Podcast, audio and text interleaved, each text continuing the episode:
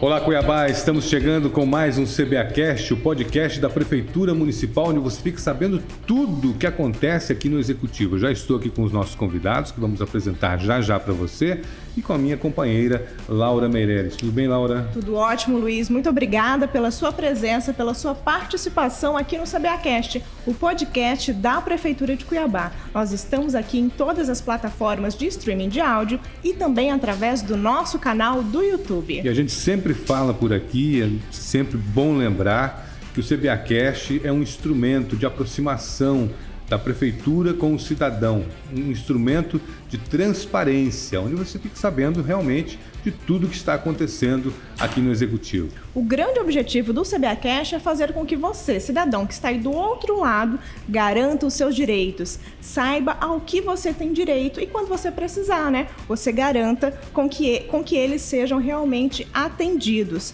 E um trabalho muito legal que está dentro dessa estratégia é realizado pela Secretaria de Saúde aqui da nossa capital e por meio do, da equipe do consultório na rua. É um programa, né, um grande programa que começou já há algum tempo é, por iniciativa do governo federal e ele foi ampliado e reforçado aqui pelo Executivo Municipal, pela Prefeitura de Cuiabá. Só para você ter uma ideia, tínhamos uma equipe, a Prefeitura veio, fez todo o trabalho e temos agora duas equipes atendendo a população de rua em nossa capital. E é Pro... sobre isso que nós vamos falar, né? É isso mesmo. E projeto bom é projeto assim, né? Ele ganha destaque, é reformulado, é ampliado e atende mais pessoas. E para conversar conosco a respeito deste tema, nós temos aqui duas pessoas que fazem parte do consultório na rua. A primeira delas é a Vera Lúcia Ferreira, ela é coordenadora do projeto, e também o Djamir Soares. Ele é enfermeiro e atende as pessoas que estão em situação de rua.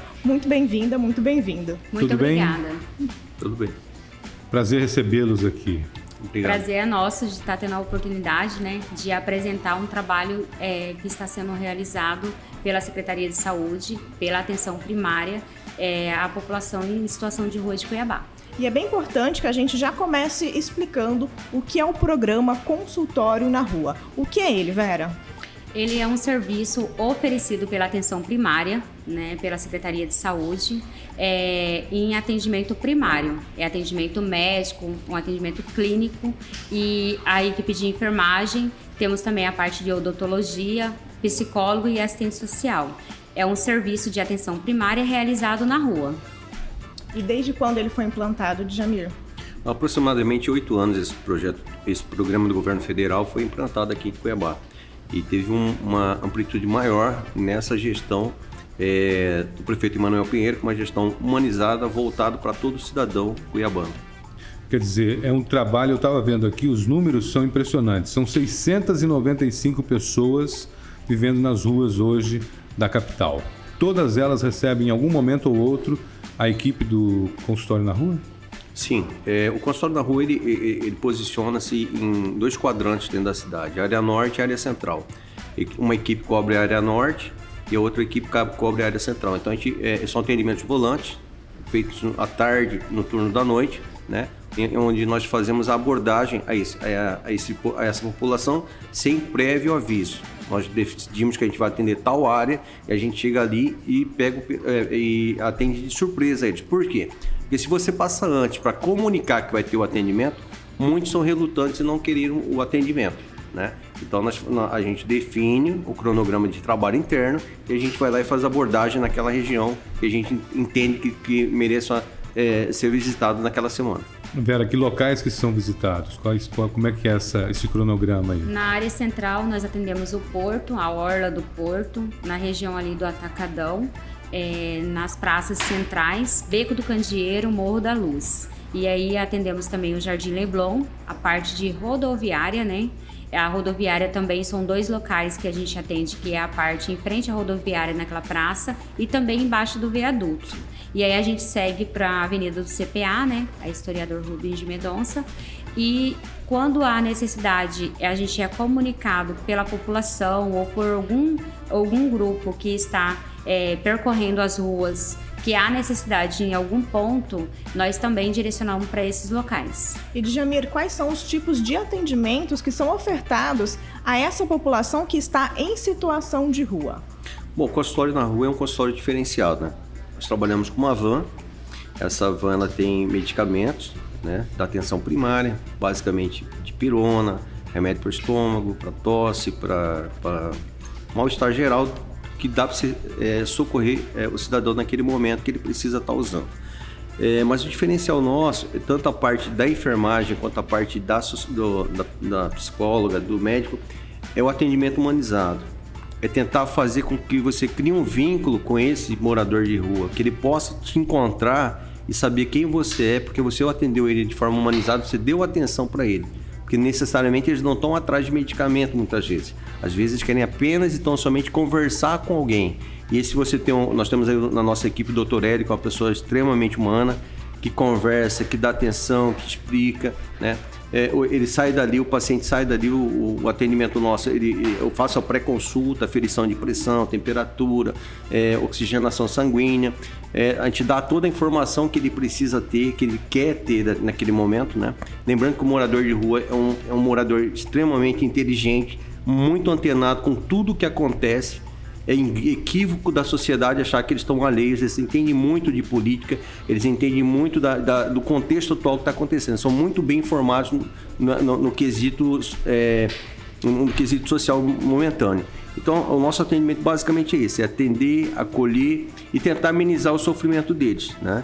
É, quando nós nos deparamos com uma situação que ele necessita de um encaminhamento, é feito esse encaminhamento conforme as portarias do município é, e do Ministério da Saúde estão adequadas. Quando se trata de internação, é, é feito todo o trâmite, né? É, em conjunto com a Secretaria do Bem-Estar Social, ou seja, nós procuramos dar a, uma guarda para eles, coisa que antes dessa gestão não havia, né? O consultório na rua funcionava, mas ele não tinha esse atendimento é, tão voltado é, em parceria com a outra secretaria, que é a Secretaria de Ação Social, que hoje nós trabalhamos em parceria muitas vezes. É bem importante a gente dizer, né, que não finda ali naquele atendimento, né? A gente consegue envolver as pessoas e também encaminhá-las para outros locais, caso elas queiram, caso elas precisem também. É, eu queria saber em relação à ampliação do projeto. Né? Nós recebemos agora, ganhamos uma segunda equipe que não para, né? Sim, a, o consultório na rua ele já vinha fazendo essa, esse acompanhamento de 695 pessoas, né, que são através dos prontuários. Esse número é pelo prontuário que a equipe tem. A gente sabe que é, há um público maior, né, que estão nas regiões mais afastadas da, da região central, mas que a gente ainda não consegue atender a todos. Mas assim, a segunda equipe se deu por conta dessa, desse grande número de pessoas em situação de rua e pelo tempo que nós levávamos para voltar naquele ponto que você realizava aquele atendimento naquele dia. Em vez de você voltar em 30 dias, hoje você volta com 15. Então, assim, isso melhorou muito a, a questão do atendimento, é, a questão desse acompanhamento. Porque quando você prescreve uma medicação, você tem que monitorar o paciente nesse percurso que ele está utilizando e se é, essa medicação ela vai ser adequada para sanar esse problema que ele está tendo. Né? Nas questões do encaminhamento também do segmento saúde que é a questão de, de urgência e emergência, das especialidades médicas, é, todas é, essas é, solicitações, elas são via sistema também de regulação, então ele é um sujeito de direito. A gente mostra para ele que ele não está ali, o consultório na rua, ele não faz caridade, ele é um sujeito de direito e a gente está ali para assistir o direito dele. São políticas públicas que fazem a diferença na assistência, né, dessas pessoas e também faz com que essas pessoas caso elas queiram, caso elas possam, elas saiam dessa condição de situação de rua e consiga é, mudar de vida. Exatamente. Esse é o contexto que a gente trabalha dentro da concursória na rua. Né? E, e, e a, em relação à aceitação do tratamento, como é que é? Ó, aceitação do tratamento, é, geralmente eles querem um, um tratamento que seja rápido. Eles não gostam de nada muito prolongado. Eu tô com a dor, eu quero um remédio para dor. Eu tô com com sarna, eu quero um remédio para sarna. Então, eu estou com um ferimento, eu quero que olhe meu ferimento e, e que tente resolver logo. Eles são muito contra o processo de internação, principalmente internação hospitalar. Eles não gostam de ser internados. Por quê? Porque o, o, o meio que eles sobrevivem é o meio do centro. É o meio é, onde eles se sentem mais à vontade, que é, que é, é nesses locais mais afastados, sem um contato com a população, né? Então, assim, é, é interessante que é, é, o, é o meio que eles optam por viver. Eu teve um que me falou assim, o que mais me chama a atenção de eu viver hoje é que hoje eu não tenho um CPF, eu não tenho um boleto, eu não tenho um telefone, ninguém me conhece, ninguém me cobra. Eu já fui alguém na vida e eu vivia louco, mais louco do que eu sou agora. Hoje eu posso falar para você que eu encontrei a paz.